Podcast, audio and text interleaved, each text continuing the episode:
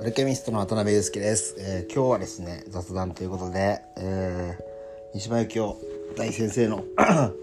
えー、補助の海ですね。遺作となった作品の考察をします。それで、えーまず大前提としてえっ、とですねこの本はえっ、と確か石原慎太郎さんまあね、えー、とこれついこの間お亡くなりになりましたけれども読んだ時にあのまあ、涙が出たと。いうふうに言っていて僕もずっと気になっていてでまあ三島由紀夫の作品で言うと「まあ、仮面の告白」とかあと「金閣寺」とかあと、まあ、エッセイとかねそこら辺だったり、まあ、あと今 YouTube で結構、あの当時のインタビューとかが上がってたりするんですよね。あの川端康成さんと対談してる動画もあったしまあ音声だけで学生に答えるようなのもあったし、まあ、あとあれですね映画ドキュメンタリー、えー東大の、あのー千人の前で、ね、論戦をしたっていう。で結構まああのーこの数年間ぐらいは三島由紀夫再ブームっていうのかななんか周りでも三島由紀夫を読み始めたって人はすごく、まあ、多かったと思うんですけど、えっと、どっからっていうとねまずその僕のなりの三島由紀夫っていう作家どういうふうに見てるかっていうと、えー、2つあるですね。一つは美しさとは何かと。芸術とは何か。美しさっていうものに、えーまあ哲学でいうと真善美って言いますけど美しさっていうものに、えーどう向き合うかとか彼なりの美しさを追求するっていうところ。まあ芸術家なんでそれはある当たり前と言っちゃ当たり前なんですけどその追求が要するにその実社会に生きてる自分と、えー作家としての自分っていうものそして書いてるものを全部こう一貫性を保ってこう人生をかけてやろうとしていたっていうタイプの、まあ、作家さんだというふうに思っています。でもう一つはこれは、えーよく語られることだと思うんですけど死生観ですね。えっ、と日本人が本来持っていた、えー死に対する哲学そういったものいかに知るかとかそれを裏返すといかに生きるかとかそういうところがすごくうん危ういバランスでこう成り立っていてでその危うさってのが一つ魅力だったりするような作家さんなのかなというふうに感じています。で、えっと金閣寺がねやっぱりすごく有名だと思うんですけど金閣寺読んだことない人のために、まあ、本当に単純化して言うとどういう話かっていうとまあ目に見えるものに完全なものはないっていうことを言ってるんですね。あのつまり完全なものっていうのは頭の中にしかないと。それは、えーないということは存在しなくなった時に初めて頭の中に、まあ、余白だったり想像力っていう部分に、まあ、美というものは現れるっていうことを、まあ、書いたと、まあ、そんなふうに単純化したら怒られちゃうかもしれないんですけどまあそういうことを言ってる、えー小説です。でこれは、うん、と書いたのすごい若いんですよね確か20代だったのかなもしかしたらもうちょっと言ってたかもしれないけど、まあ、20代で書いてでやっぱすごいと、うん、いう話になって。でそれだけ見ているとやっぱりこうなんていうのかな。ちょっとこう文脈的というかその歴史的な流れで言うと、まあ、芥川龍之介とかね太宰治とかああいった風ないわゆるうん昔ながらのというか破滅型というか、まあ、実際その自決はしたわけですけれども、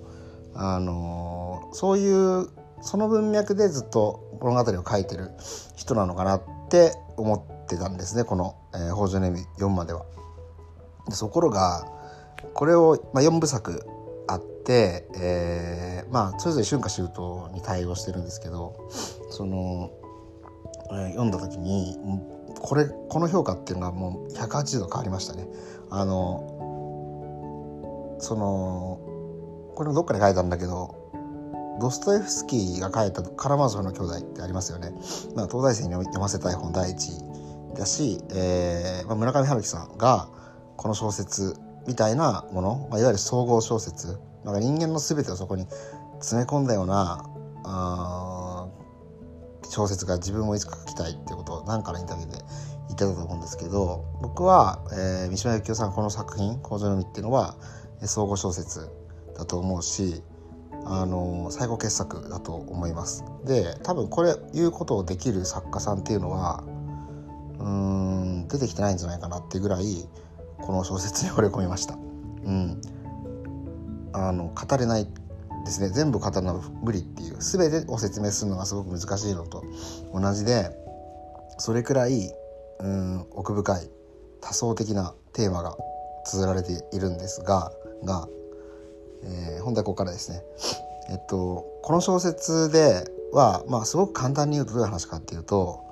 えー、4部作なんですけど、えー、筋が大体同じなんですね。筋というのはシナリオが。うん、まあ本田っていうその三島由紀夫おそらく分身のようなあ、まあ、聡明なね、えー、青年が、えー、20代から80歳かな最後。になるまでの、えー、一連の出来事を書いた話なんですけど、えー、第1部「えー、春の雪」だと、えーまあ、ある天才的なっていうかうん、割とその三島由紀夫が憧れている自分っていうか自分の分身みたいなキャラクターはすごくマッチョイズムがあってストイックで。で、えー、勉強とかもねもうイケイケで男性的なキャラクターなんだけど、えっと、もう一人相棒がいるんですね。でその相棒が、まあ、すごく儚くてどちらかというと脆い女性的な、あの、美少年でやはり聡明でで毎回その20歳で、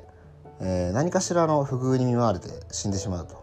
で天才っていうのが、えー、何か運命のに導かれて天に昇ってしまうという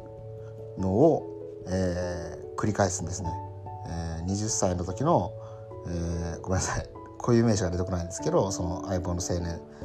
で、えーまあ、30代の時のやはり出会う、えー20代の天才それから、えー、今度タイに行くんですけど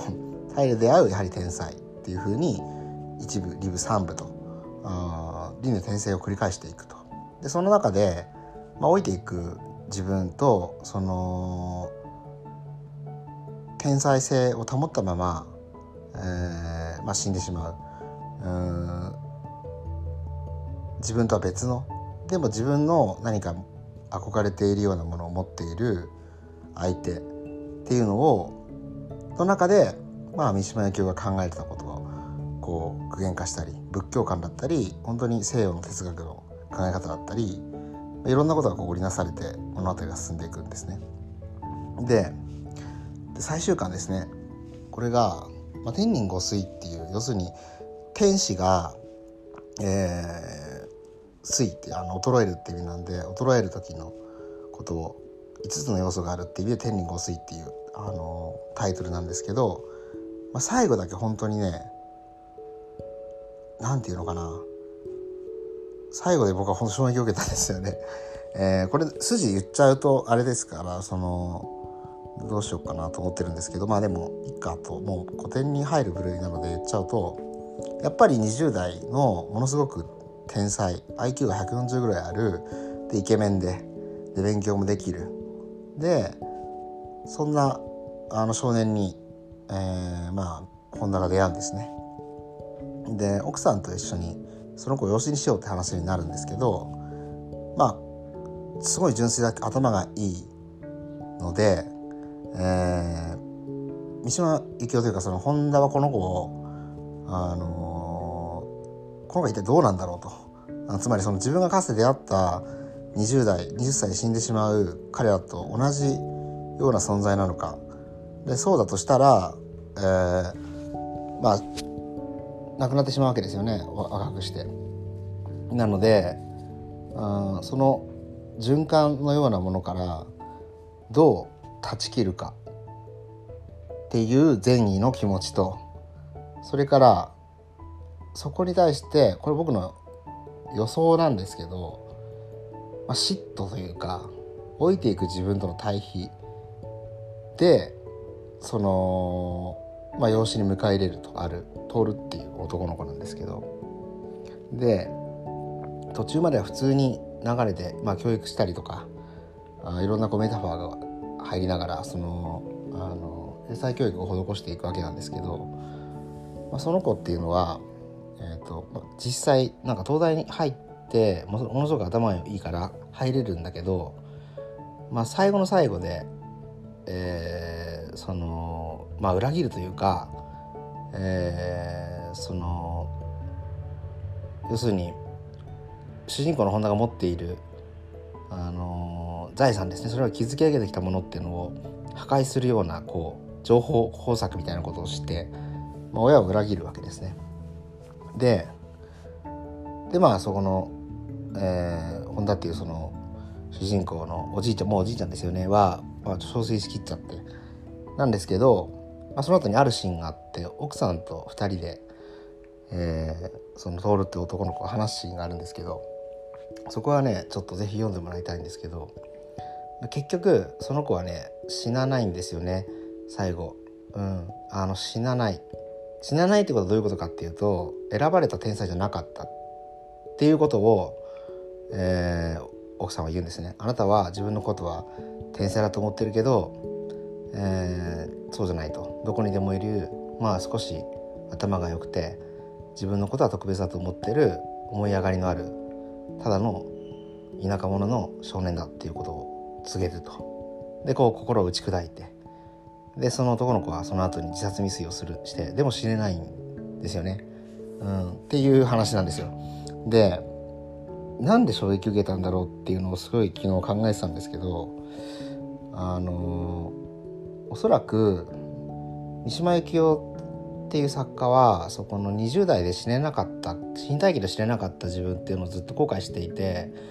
で金閣寺であったようにやっぱり死なないと完璧にならないっていうのはあったと思うんですね。であの最後の演説は、まあ、結果的に自決したんですけどうんまあそこがもしかしたらっていうのはあったと思うんですね。もしかしたらっていうのは、まあ、自分が何かやることで何か変わる、まあ、限りなくゼロに近いけどっていうのはあったと思うんですけど、うん、なんか直でその金閣寺の価値観でつながってるわけじゃなくてその前に一回別の答えは出してたのかなっていうふうに思ってそれ何かっていうと、まあ、人は置いていくし、まあ、ダメになっていくし、うん、で早くね綺麗なまま死にたいとか、うん、なんか置いていく自分が辛いとかっていう葛藤もあるんだけど、まあ、どっかでみんなうんとその死ぬこと老いることっていうのってどっかで受け入れていかなきゃいけないよねっていうことを書いた作品だっていうふうに僕は思いました。でそこにはうん自分には物理世界の自分にはできなかった要は追求していく中で自分が最後やっぱり完璧な死完璧な美っていうの中でまあ一つのカリスマになったわけですけどこの「北条の海」の中では、えー、まあすごく悲劇的な結末なんだけどある種の救いになってるというか、うん。まあ、醜くたっていいじゃないかみたいな、まあ、それひよってるっていうかもしれないんだけどでも、うん、選ばれた存在だとかねあの天才はこうあるべきだとか、うん、死ななきゃいけないんだみたいなそういう脅迫観念からまあ小説の中でだけはそういうのを救ってあげてるようなすごく優しい作品だっていうふうに僕は思いました。えー、とてつもなく、えー、深いというか何と読んでも発見があるタイプの本なので今僕が言ったのは本当に初見の感想で、えー、多分2回目読んだらまた新しい発見があるし感想も変わってるしあの全然違う見え方すると思うんだけど、まあ、今僕なりに思ったまああの三島由紀夫の最高傑作ですね「お城の海」について、えー、ちょっと語ってみました、えー、興味ある方是非読んでみてください。今日は以上です。じゃあね。